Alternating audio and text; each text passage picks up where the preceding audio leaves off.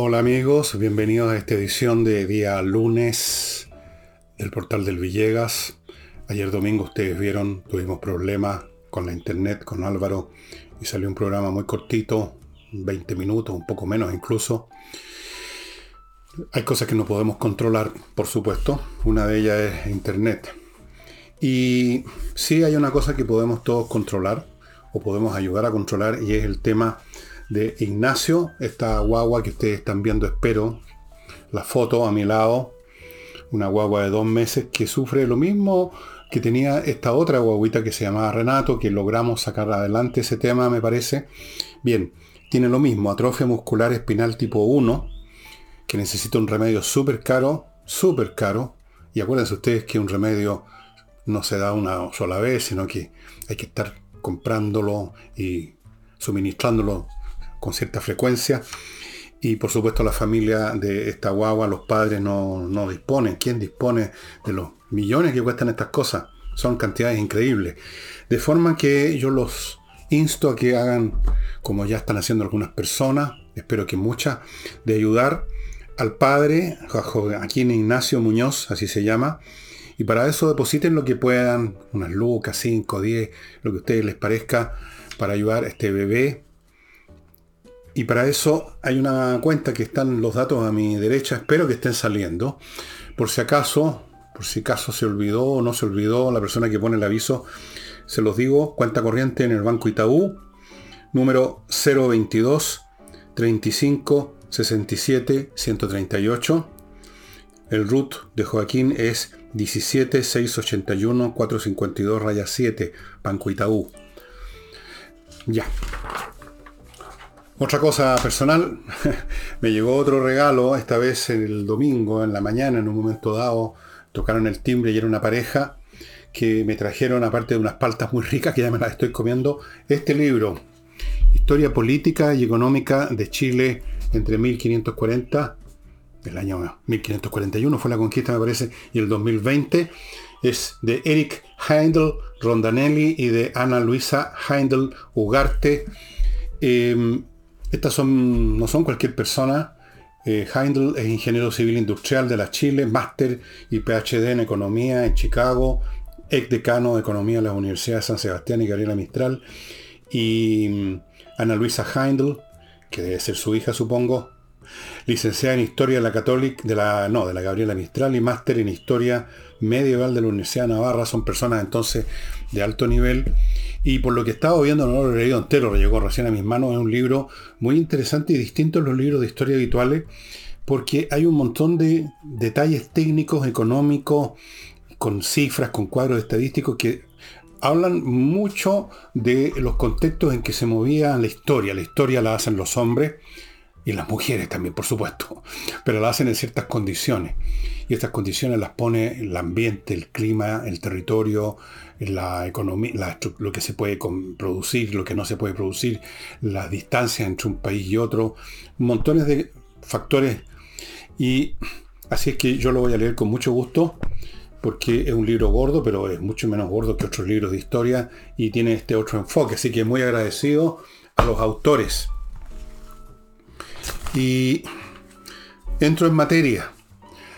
Antes de entrar a ver el tema del cónclave que se está celebrando mientras yo grabo este programa, no me pareció necesario esperar a que hubiera una un, salida humo blanco porque sé exactamente de qué color va a ser el humo que va a salir de ahí, más bien rojo. Eh, vamos, me voy a referir a, a unas declaraciones que hizo el ministro de Hacienda, el señor Marcel, en la típica entrevista dominical de la prensa chilena, la típica, las ediciones dominicales vienen repletas de entrevistas, en general bastante, bastante complaciente, diría yo, se hacen estas entrevistas, un tono muy complaciente. Y relativo a quién administraría las pensiones, por lo menos ese 6% que pretende llevarse la, la, cotización adicional del 6% que pretende ir a un fondo solidario, Marcel dijo que le parecía lógico entregar el, eh, el dinero, la administración del dinero, esa cotización, al Estado, siendo esto un tema de bien público. Dijo que era lógico que un ente público se haga cargo de un problema de este tipo, de orden público y de esta dimensión. Dijo, un ente público, fíjense ustedes, voy a partir por ahí, no dijo Estado porque parece que se da cuenta Marcel, pese a todo a sus límites, que la palabra Estado ahora huele mal, huele a estatismo, huele a burocracia, huele a plata que se pierde, a plata mal manejada.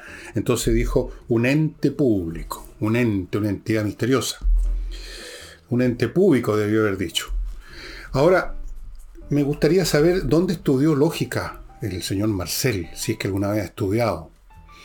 Yo no veo cuál es la lógica, la lógica en virtud de la cual un fondo público para atender una necesidad pública, por lógica, tiene que ser atendido por un ente público, o sea, por el Estado.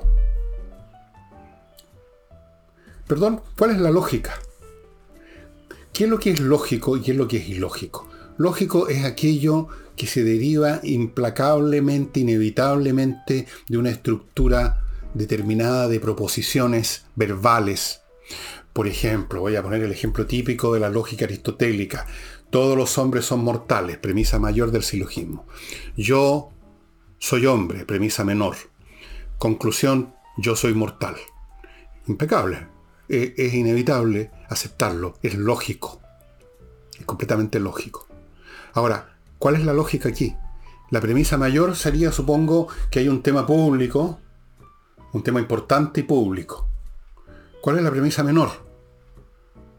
Que tiene que ser, entonces, yo no sé si esta es la premisa menor o la conclusión ya, entonces tiene que ser un ente público el que lo maneje. Yo no entiendo esa lógica. Ahora, ustedes dirán, no, es una manera de hablar nada más. Marcel quiso decir que es lo razonable. Tampoco.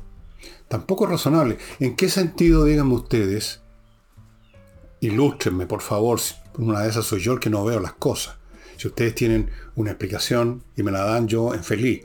Pero por favor explíquenme en qué sentido es lógico o razonable entregar una enorme cantidad de dinero que tiene que ver con algo tan importante como la previsión a un ente público, o sea, al Estado, que tiene un rico, largo currículum de malos manejos administrativos, financieros y de todo orden. ¿Cuál es la lógica de entregarle ese dinero a un pésimo administrador como lo demuestra Codelco, donde a pesar de que entra mucho dinero, porque tenemos la suerte de que el cobre es pagado, bien pagado y tenemos mucho cobre todavía. Entonces, a pesar de todos los desajustes, de todos los desafueros, a todas las irregularidades que se han visto a lo largo de infinitas administraciones en Codelco, todavía, y no siempre, queda plata para el Estado, probablemente menos de la que podría quedar en otras condiciones. Pero queda plata. Entonces, la marea, por así decirlo, oculta todas las cosas que depositó en la playa. La marea del dinero oculta los malos manejos, las irregularidades, los negociados. ¿Para qué hablamos de... Mm, por aquí anoté otra, otra, otro ejemplo. Em, bueno, no hace mucho hubo un estudio, creo que el año pasado fue, se hizo público, de cómo, cómo qué había resultado de los, pongamos, 300, 300 iniciativas, todas ellas por supuesto con fondos públicos, todas financiadas por el erario nacional, eh, iniciativas que iban a llevar a cabo otros tantos organismos fiscales, o como diría Marcel, entes públicos. Un desastre, mal manejo. Algunos no fueron capaces ni siquiera de gastarse la plata, no, no hallaban qué, qué hacer con el proyecto, cómo materializarlo. Lo de Codelco lo menciono pudiendo yo probablemente mencionar cualquier otra empresa que tenga relación con el Estado. Cualquiera.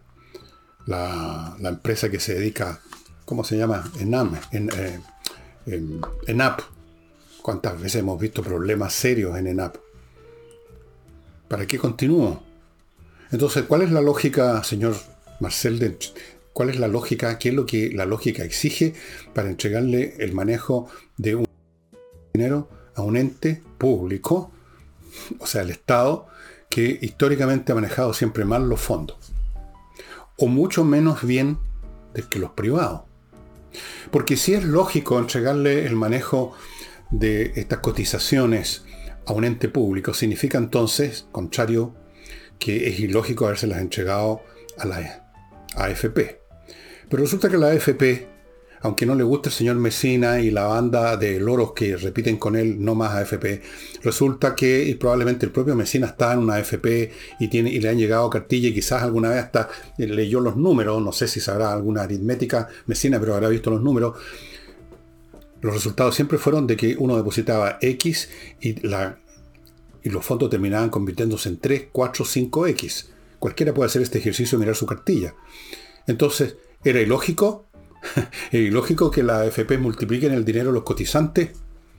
Y es lógico que el Estado mal maneje o incluso de frentón canalice esos fondos para otro lado, como sin duda lo harían. ¿De qué lógica está hablando Marcel? Esto no es lógico, señor Marcel.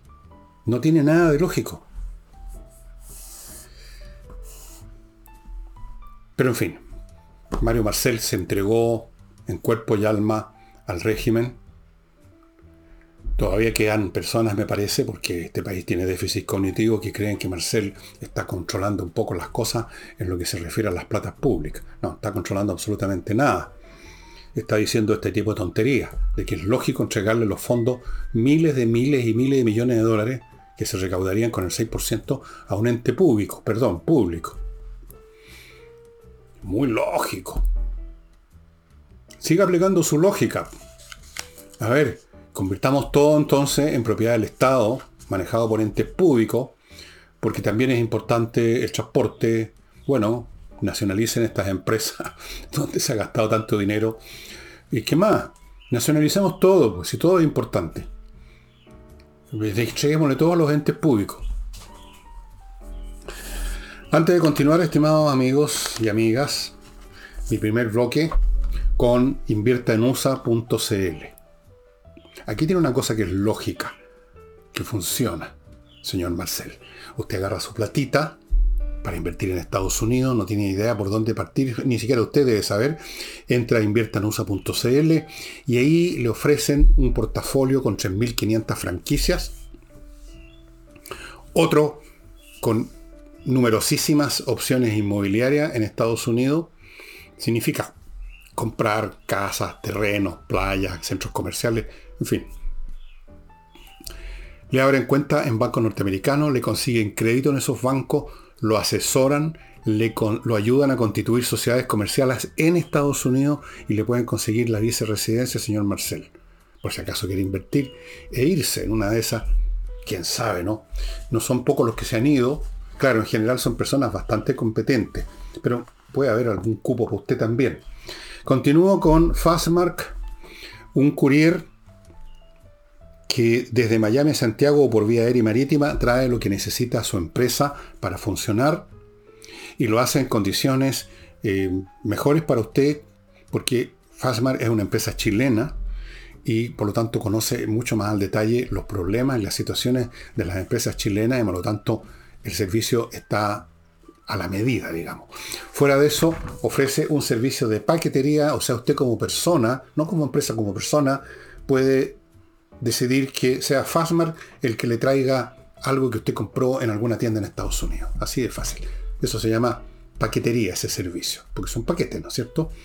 Continúo con Hey, Ángel Hey, el corredor inmobiliario más eficiente de Chile que es absolutamente necesario hoy en día, si usted quiere vender, ponerse en manos de los mejores, porque el mercado está difícil. Ángel Hay tiene métodos muy expeditivos, muy originales, diferentes, emplea mucho más tiempo para trabajar que el promedio de sus competidores. Se dedica cada uno de sus ejecutivos a muy pocas propiedades de manera que le pongan pino. Todo un sistema distinto al de los demás corredores que usted conoce póngase en manos de Ángel Hey si quiere vender de una vez por toda su propiedad. Y póngase en manos de miclimo.com si quiere vivir como yo vivo hace ya más de un año con el clima que quiero dentro de mi casa. En invierno y en verano yo tengo la temperatura que a mí me gusta. con el aire filtrado, con conexión a internet, en silencio, sin humo, sin olor a combustión porque funciona con electricidad, sin tener yo que depender de que si pasó o no pasó el camión con los balones de gas y salir corriendo para perseguirlo porque no sentí el timbre.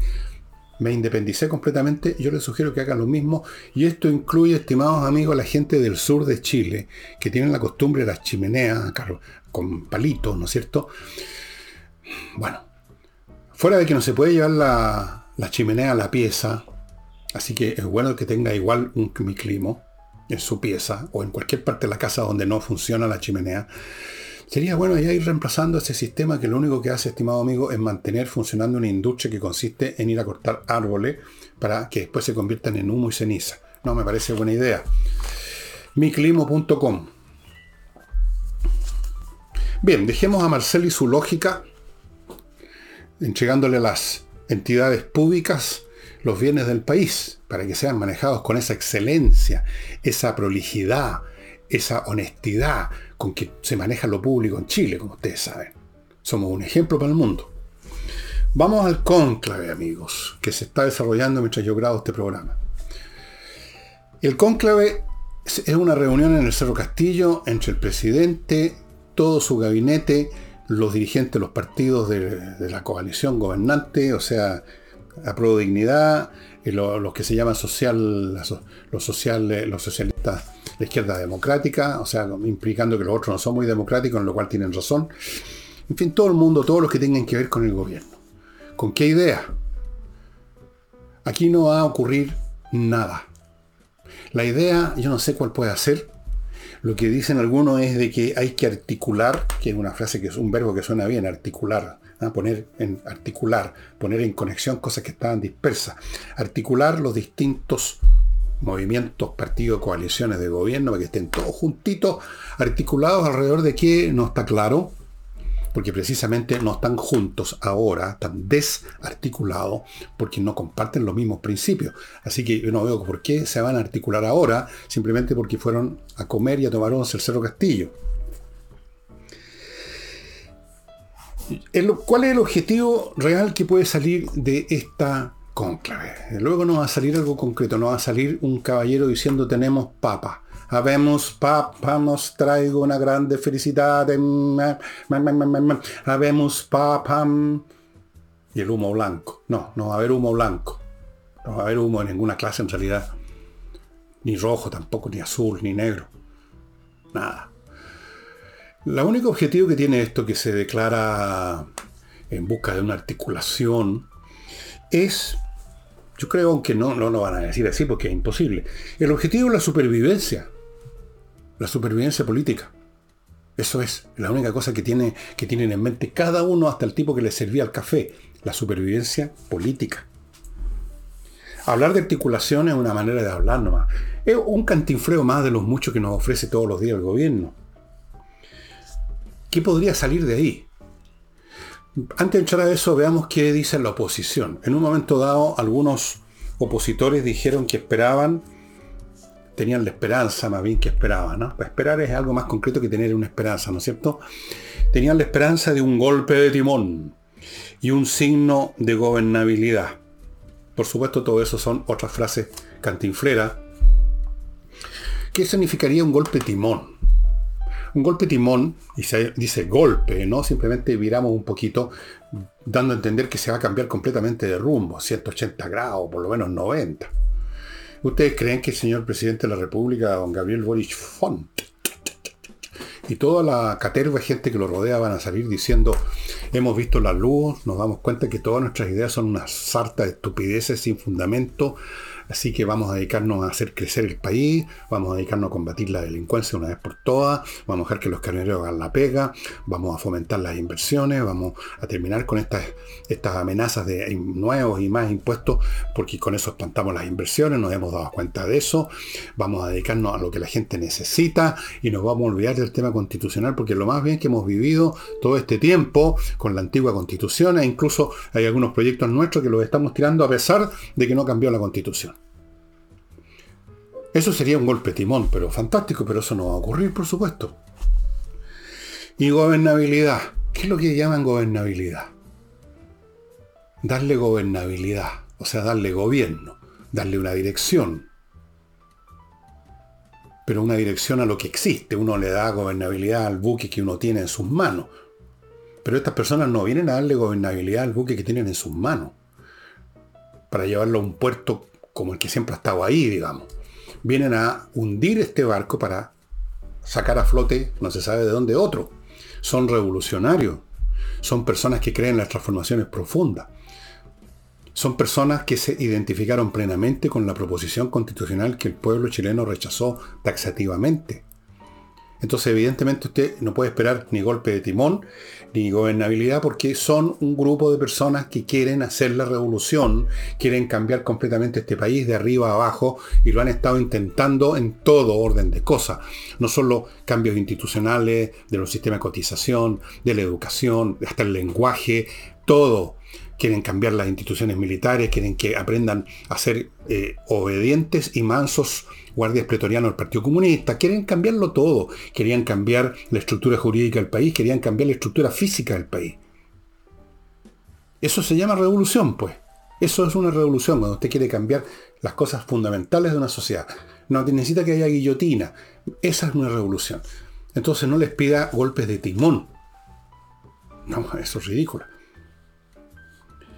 Otros de Frentón, después de decir esta frase, que yo creo que no las sentían ni las pensaban. Yo sé que en la derecha no hay mucha inteligencia, lo han demostrado una y otra vez que en general son un atajo cobarde más que ninguna otra cosa, pero tan imbéciles no son. Se dan cuenta que todo esto es absurdo, así que después otros o ellos mismos dijeron que en realidad no esperaban nada. Ahí le acertaron. Y nada es una palabra que se puede aplicar no solo a lo que digan o a lo que pronuncien, a lo que, a lo que anuncien, a lo que prometan a la salida del cónclave, porque alguna palabrería en eso no tiene problemas. Boric es un palabrero, y si no, pone a la señora Carolina Toa, que es la cantinfla número uno o número dos de Chile. No, palabrería no va a faltar. Pero va a haber nada en cuanto a medidas, porque el gobierno es como ese personaje de ese poema de García Lorca, si me dejan, pues, si me dejan el cuchillo me muero, si me lo sacan me matan. El gobierno se quedó sin su proyecto constitucional que era su programa de gobierno. Era su programa de gobierno, o si ustedes no lo quieren considerar así, su instrumento para hacer lo que querían, que era precisamente la revolución, porque esto era una revolución que echaba todo abajo. El mismo gobierno se declaró lo declaró miles de veces, ahora se han quedado callados, se tuvieron que tapar la boca, porque se les dio un tapaboca. El mismo gobierno anunció tantas veces que era fundamental para hacer sus grandes cambios la nueva constitución. El presidente de la República en persona se convirtió en activista. Todo el gobierno salió a recorrer las calles, a ir a hablar con doña Juanita. Esa era su instrumento, el ariete con que iban a derribar eh, la estructura institucional del país. Se quedó sin eso. Tampoco tiene mayoría, salvo que se la den los cobardones y los tontones de la derecha. No me extrañaría, entre paréntesis. Es el único, mire, qué irónico. La única salida que tiene este gobierno se la tendría que dar la derecha. Pero en teoría no tienen Congreso, no dominan el Congreso, no tienen la Constitución y ya tampoco tienen mayoría en la calle. Si la calle significa equivalente a decir qué es lo que piensa el país en su conjunto, lo, lo dijo el 4 de septiembre. O sea, no tienen calle tampoco. ¿Qué tienen? Pero tampoco pueden dar el golpe timón. No pueden hacer ni decir, o hacer sin decir, un viraje hacia el centro como algunos todavía, algunos idiotas creen que puede, puede ocurrir. Algunos que son realmente para sacarles verso, como decía mi madre, por lo... Por lo ¿ah? No pueden ir al centro porque están convencidos de, lo que están convencidos. Son, y en eso hay que tomárselos en serio, están convencidos de que el país tiene que dar un salto a este abismo, tiene que dejar atrás el modelo neoliberal. Por lo tanto, no hay en ellos el mínimo, no voy a decir de sentido común, sino que siquiera de oportunismo para decir viremos al centro. No. Entonces, no pueden continuar con la revolución y no pueden bajarse la revolución. Entonces, ¿qué? Nada. Nada que ya hemos visto en una expresión que es bastante simbólica de la nada, que es girar en círculos sin ir a ninguna parte, las giras presidenciales, los discursos presidenciales, la chacharacha presidencial, en todo orden de cosas. Cuando hay un problema ya no lo enfrentan, no lo enfrentaron nunca, ni lo enfrentan ahora, ni lo van a enfrentar mañana. Entonces son declaraciones. Temas del sur, mataron a alguien, vamos a llevar a la justicia a quienes resulten responsables. Siguen entrando delincuentes por millones, eh, vamos a echar a dos o tres personas que parece que eran malitas. Eh, la economía está mal, bueno, vamos a darle un discurso a los empresarios norteamericanos para que vengan en masa, que no ha venido ninguno. Están sin capacidades para ir hacia, más hacia la izquierda, sin capacidades para decir, ok, renunciamos a nuestro programa, nos vamos a dedicar a los temas que le interesan a la gente, nos vamos a ir o sea, hacia el centro, por decirlo de algún modo. ¿Y cuál sería el tercer camino? ¿Saltarse las normas? ¿Gobernar por decreto? Como de repente hay algunos en el Partido Comunista que quisieran. Déchele para adelante, compañero haga como hizo el compañero Allende, los resquicios legales, tire el decreto, hay muchas cosas que se pueden hacer sin consultar al Congreso y desde luego sin consultar a la gente, que la consultan cuando saben que la respuesta de la gente va la que les gusta a ellos. Ese es el concepto de democracia que tienen en la izquierda. Entonces, ¿qué puede salir, en otras palabras, volviendo al principio, de ese, como lo llamaron, conclave? Son para la risa. Pero antes de continuar con el conclave, en vez de habemos papa, van a tener que decir habemos nil, que significa nada en latín. Habemos nil. Amigos, si usted quiere convertir los kilómetros acumulados en sus vuelos que no va a ocupar y que se los pueden borrar en cualquier momento en plata, vaya a kmmillas.cl, un sitio del internet donde le van a comprar sus millas por buena plata. Punto. Lo he probado. Otras personas, los que yo conozco, mi mujer, la Nicole, lo han probado, funciona. Mucha gente lo ha probado, funciona. kmmillas.cl. Em, no, yo no lo he probado, estoy contando con otra cosa, con el notario. Yo no he volado, mi mujer sí. Continúo con actualiza tu reglamento.cl, un sitio que se dedican a actualizar el reglamento de su edificio, de su condominio, ponerlo al día con la nueva ley que ya existe y que tiene un plazo perentorio para cumplirse, esta actualización que es obligatoria. Hay un montón de puntos complicados, por eso que existe este grupo de expertos que se llaman, que están en actualizaturreglamento.cl, esperando que usted llegue con su problema para resolvérselo como debe ser. Y, a propósito de temas legales, si usted tiene una disputa civil, civil, ya sea que lo llevaron a la rastra ante un tribunal o que usted está llevando a otros a un tribunal, el hecho es que hay que tener abogado. Y los mejores abogados para temas civiles son los del buffet Salinas y Ojeda, que usted encuentra en salinasyojeda.cl. Ellos se han especializado hace largo tiempo en estos temas y por lo tanto se conocen el juego al revés y al derecho de taquito y tienen una alta tasa de éxito. No se ponga en mano de el primer abogado que les recomendó a alguien a título de escopeta. Póngase en manos de salinasyojeda.cl. Bien, el gobierno está paralizado. De hecho, ¿qué es lo que ha hecho en estos ocho meses? ¿Qué es lo que va a mostrar en su cuenta pública? Bla bla, cantinfleo, cosas. El presidente viajó a las Naciones Unidas. El presidente se le salió un gas, pero dijo que no era. El presidente se dio una vuelta eh, por el norte y dijo, estoy muy preocupado con los problemas de la gente. El presidente se cambió calcetines hoy día. Yo no sé qué pueden anunciar, qué cosas han hecho, y quizás debiéramos alegrarnos que no han hecho prácticamente nada porque si hubieran hecho estaríamos deshechos. Vamos a ver.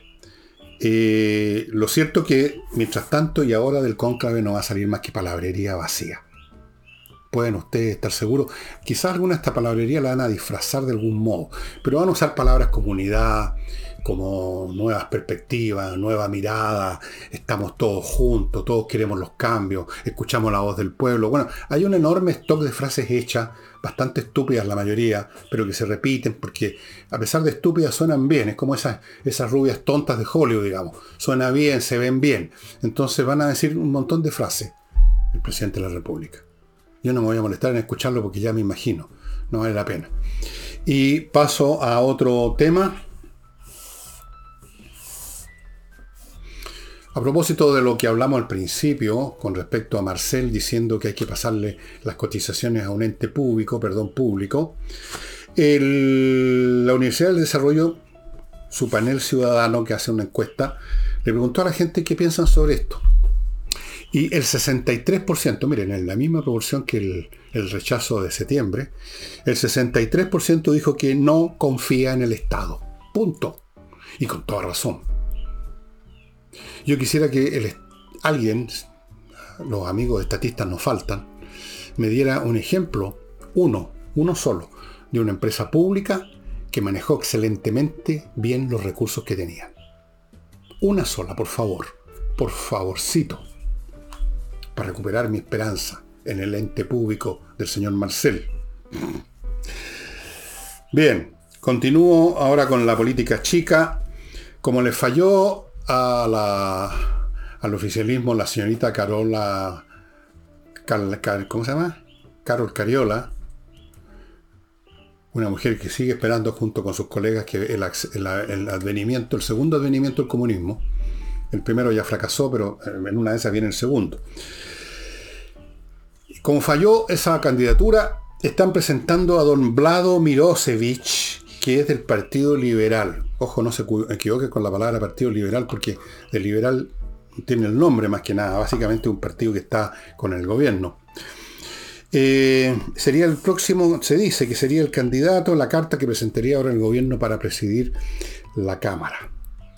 Mirosevic dijo que está disponible llegado el caso, era que no, político, los políticos están siempre disponibles. Siempre. Siempre. Eh, cuando, muchos dicen que lo están en, reflexión, estoy en un periodo de reflexión, para demorar un poco, pero siempre están disponibles para lo que sea. Yo no conozco a este señor, Vlado Mirosevich, parece que es de origen eslavo por, el nombre y el apellido. Eh, no sé qué, piensa en concreto. Eh, si es que piensa algo por en concreto que sea de él y no sea del sector del cual viene. Pero en fin, esa es la nueva carta que están presentando. En cualquier caso me alegro que no sea una comunista o un comunista, porque yo los veto. Como los vetó la democracia cristiana, dando como pretexto el tema del señor que fue presidente de la que dirigía el Instituto Nacional de Derechos Humanos, el señor Mico, que lo acusan ahora de encubrir violaciones a los derechos humanos porque no se sumó al guion que tenían los insurrectos. Entonces, la democracia cristiana encontró un buen pretexto para no votar para anunciar que no iban a votar por doña Carol Cariola, en virtud de lo cual los comunistas se sintieron perseguidos, vetados, no queremos estar.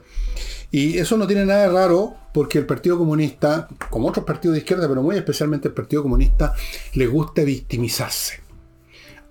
Es un poco como el cristianismo, que es una religión basada en una victimización por la crucifixión, crucifixión de Jesucristo, ¿no? Está basado en eso. En eso consiste, por eso se llama cristianismo y no otra cosa. El comunismo le gusta victimizarse a pesar, qué ironía, que es el más grande victimario que jamás ha existido en la historia de la humanidad. 100 millones de muertos en los regímenes comunistas o protocomunistas o precomunistas o ahora postcomunistas como el de Putin. 100 millones de muertos. Pero les gusta victimizarse. Son las eternas víctimas lloronas, los eternos mártires. Continúen. Continúen siendo victimizados, estimados amigos políticamente hablando. No, no, no, no, no pretendo más que eso, no, no me interesa más. Pueden ustedes seguir con sus comidas de merluza o algo así, el chupe de loco, no sé qué cresta comen una vez al año. Podían siquiera tirar un bife a la parrilla, no, no. En fin, vamos ahora a, a otro bloque, estimados amigos. Compreoro.cl, un sitio donde usted compra oro compra plata, las dos cosas, los metales preciosos propiamente tal, que vienen en la forma de lingotes, en monedas, 99,9% pureza, certificado por la Universidad Católica que tienen esa pureza, y les digo, es la mejor forma de tener una parte de sus recursos en una expresión física que usted controla en sus manos, que no está en una bolsa dando vueltas, que usted puede transportar a donde quiere, vendérsela a quien quiera, en el lugar del mundo que prefiera, y siempre va a encontrar compradores. Es una buena póliza de seguro. Oro y plata. También la puede considerar inversión. En tiempos como estos, el oro y la plata suben de valor. ¿Dónde se compra? Compraoro.cl o en la dirección que ustedes están viendo a mi derecha, acá en Santiago. Es, eh, ¿cómo se llama esta cuestión? Alonso de Córdoba 5870. Hay un número de oficina. En Iquique, en la zona franca. Continúo con patriciastocker.com, un gabinete, es no un gabinete, sí, bueno, puede ser un gabinete, un buffet de abogados que se dedican a registrar inventos y marcas. Normalmente los inventores son pocos, pero los que crean marcas para sus productos, para sus nuevas empresas, y ha habido mucha actividad de nuevas empresas, nuevas pymes en estos últimos años, gente que ha tenido que hacerlo por obligación y les ha ido bien, me alegro mucho, a muchos de ellos les ha ido bien. En el rubro de distribución, por ejemplo, hay un montón de pequeñas empresas que llevan a la casa toda, cantidad de mercadería y le ponen un nombre a su emprendimiento. Y es bueno registrarlo como marca porque de lo contrario en cualquier momento pueden tener problemas. Es lo que hace esta empresa de patriciastocker.com. patriciastocker.com. Continúo con Notarios Press, la manera más rápida de sacar papeles notariales, porque usted sustituye las horas instalados a que lo atiendan en una notaría a unos minutos instalados frente a su computador, llenando los datos necesarios. El papel lo despacha con esos datos a notariospress.cl ellos se encargan de todo y usted tiene que ir a la notaría unos minutos, recoger el papel y firmar cosas que tienen que hacer allá, pero estamos hablando de minutos en vez de horas, estimado amigo. Notariospress.cl. Sigo con SMF Soluciones Masterfloor, una pyme chilena especialista en el cuidado de toda clase de pisos, suelos, parquet, piso flotante, moqueta, alfombra, piedra pizarra, linoleum, eh, esos pisos de plástico, no me acuerdo cómo se llaman, que no es linoleum, el que usan ahora, losa, cerámicas. Para todos estos tipos de suelo hay un producto especial que lo va a cuidar, que lo va a mantener bien y que lo va a dejar más bonito. No le tire cualquier cosa a cualquier piso, estimados amigos. SMF.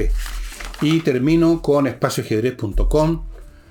No he querido ni preguntar cuántos artículos le quedan a Pablo Tolosa en su espacio, pero me imagino que por el último dato que me dio, ya no muchos, porque ha llegado mucha gente a comprar por los precios, son para la risa.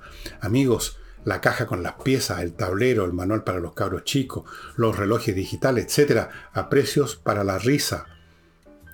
Fuera de eso, usted al entrar a espacioajedrez.com le sugiero que averigüe de los cursos, siempre nuevos cursos en distintas formas, a veces son directo por Zoom, otras veces son videos que usted baja cuando los quiere ver, y en cualquier caso son de precios absolutamente sin competencia en todo el mundo y dados en castellano por un hombre como Pablo Tolosa, que es chileno, maestro internacional de ajedrez, excelente profesor, muy simpático, muy entretenido, lo va a pasar bien y si le da el curso a uno de sus niños, hijo, nieto, sobrino, gran, gran idea, gran regalo porque el ajedrez especialmente a esas edades, sirve para formar ciertas disciplinas mentales que luego sirven para toda la vida.